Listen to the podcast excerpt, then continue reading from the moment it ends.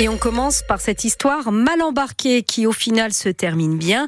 Hier, des taxis ont bloqué toute la journée les accès à l'aéroport de Nantes, victimes, disent-ils, de concurrence déloyale de la part des VTC, les voitures avec chauffeur. Et une bonne sœur venue de Lorient n'a pas pu prendre son avion pour Toulouse, un trajet important, car la dame, 63 ans, y était attendue pour donner un rein à son frère.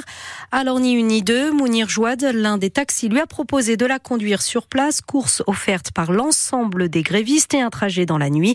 C'est tout à fait normal d'après Mounir. Après deux journées de manif, c'était très très très fatigant parce qu'on commence le matin tôt et euh, vers 17h, 18h, euh, voilà, j'ai pris la route pour Toulouse sans réfléchir parce que son frère en fait, il était au bloc parce qu'il attendait sa sœur qu'il arrive.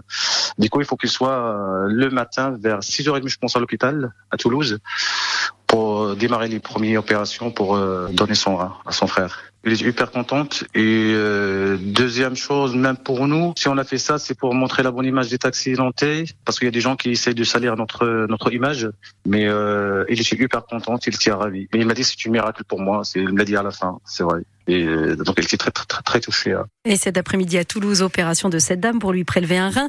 Mounir Jouad répondait à Anne Bertrand qui sur francebleu.fr vous a mis un cliché de Mounir et la religieuse tout sourire à leur arrivée à Toulouse. En Vendée, encore une nouvelle journée avec un accident de la route mortel. Le quatrième décès en moins d'une semaine. Ce matin, un cycliste a découvert une voiture immergée dans l'eau d'un étier et à côté le corps sans vie d'un homme.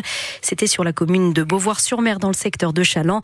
La victime est un homme de 41 ans. À Saint-Mathurin, là, on est dans le pays des Olonnes. Les pompiers sont toujours sur place. Ils interviennent pour un cycliste âgé de 72 ans qui a fait un grave malaise. Une bonne nouvelle pour les chantiers de l'Atlantique à Saint-Nazaire. Avec la confirmation aujourd'hui de la commande d'un paquebot par les Américains de la Royal Caribbean. Un paquebot de la classe Oasis, le cinquième de cette série à sortir de Saint-Nazaire. Des navires considérés comme les plus gros du monde, propulsés au GNL, le gaz naturel liquéfié. Ce paquebot doit être livré en 2028. Sur les rails, cette fois, la grève des contrôleurs SNCF qui démarre ce soir à la veille d'un nouveau week-end de départ des vacances d'hiver. Pas encore notre zone, mais celle de Poitiers, Bordeaux ou encore Lyon. Un TGV sur deux sera en circulation de ce soir à lundi. Et la SNCF a décidé de maintenir, selon ses mots, les trains les plus pleins. En fait, ceux qui vont vers les stations de ski, c'est la pleine saison en montagne. Un choix qui pénalise l'ouest du pays pour le maire de La Rochelle, Jean-François Fontaine très clairement, pas seulement La Rochelle, hein, toute la façade ouest, Nantes, Bordeaux, euh, tout l'ouest de la France est, est, oublié parce que faut bien voir que bien sûr que les vacances d'hiver à la montagne ça compte, mais c'est pas une majorité de Français non plus. Ils sont des milliers à avoir choisi de passer quelques journées euh, à marcher sur les plages de l'île de Ré, à aller se promener euh, dans les villes comme La Rochelle ou Bayonne ou Biarritz. Et donc c'est un peu un gigantesque gâchis parce que tout ça va se traduire par un report sur la route. Et à une époque où on nous dit il faut faire attention à nos bilans carbone de faire attention aux questions environnementales. Bah, c'est un grand gâchis. Notre pays a besoin de beaucoup investir sur le ferroviaire. Et c'est pas avec des comportements et des attitudes comme ça qu'on pourra y arriver.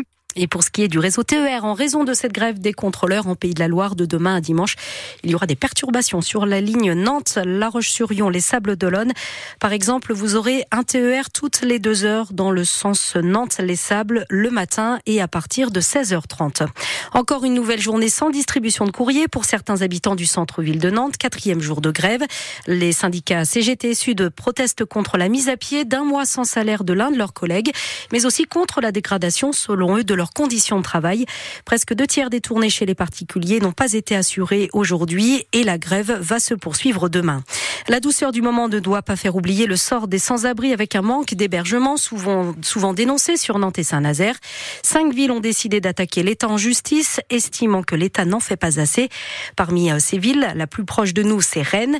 Il y a également Strasbourg, Lyon, Bordeaux et Grenoble, que des villes dirigées par la gauche. La navigatrice euh, Clarisse Kramer contre-attaque. Celle qui est soupçonnée d'avoir triché sur le dernier Vendée Globe est sortie de son silence ce matin via les réseaux sociaux et elle dément en bloc ses accusations, Yvonne Tapon.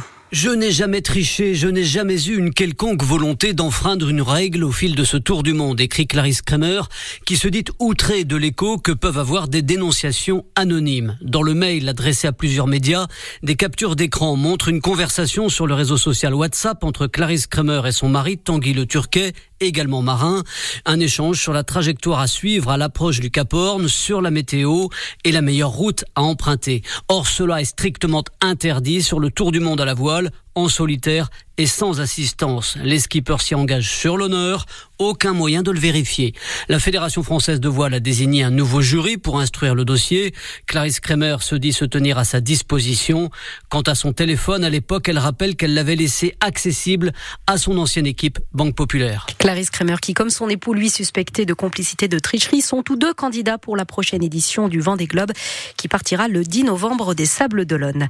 D'ici quelques mois, Kylian Mbappé ne foulera plus les pelouses de la Ligue 1. C'était dans les tuyaux, mais la pépite des Bleus vient de l'annoncer aux dirigeants de son club, le PSG. Il quittera bien le club de la capitale à la fin de la saison. Ceux qui ont la chance d'avoir leur billet pour le match de samedi à la Beaujoire, Paris face à Nantes, on va en parler d'ailleurs d'ici quelques minutes avec Abraham Doni, pourront donc voir Kylian Mbappé, un match qui se jouera à guichet fermé. Il y a de la Ligue Europa ce soir avec quatre clubs français engagés dans les barrages d'accession au huitième de finale.